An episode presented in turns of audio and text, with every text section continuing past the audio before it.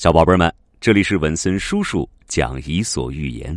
这一集的故事的名字叫做《小谢与母谢》。小谢出生后不久，母蟹就觉得小谢横着走路的样子难看极了。谢妈妈就想：这么完美的八只脚和两个大大的夹子，如果直着走。一定会引人注目的。于是，谢妈妈就对小谢说：“孩子，你不要横着爬了，这样走太难看了。你为什么不直着走呢？”小谢听了之后想了想，他试了试，哎哎，结果刚走两步，脚就疼得不得了。小谢以为是自己直走的方法不对。于是就找到妈妈，对妈妈说：“妈妈，你教教我怎么直着走。”这下子母蟹就为难了，因为母蟹根本就不会直着走，又怎么可能去教小蟹直着走呢？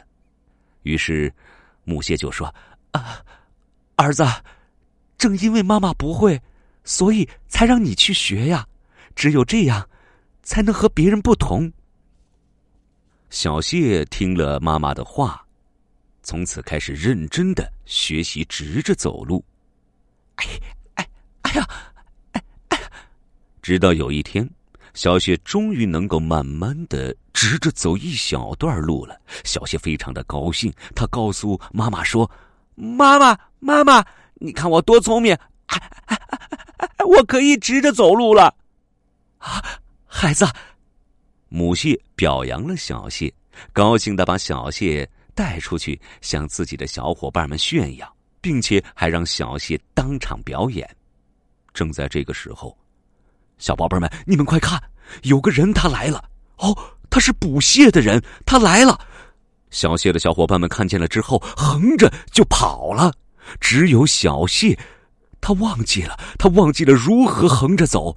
他只能慢吞吞的，小宝贝们，你们快看，他慢吞吞的直着走，啊啊！结果被捕蟹的人抓进了袋子里。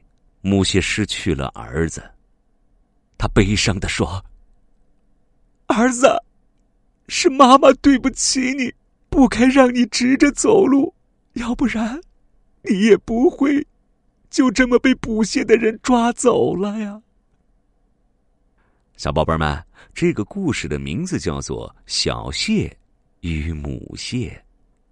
故事文森叔叔讲完了，你们从中能听出什么道理吗？欢迎在留言区留言给文森叔叔。文森叔叔讲完故事后，自己倒是悟出了一个道理，那就是永远做自己。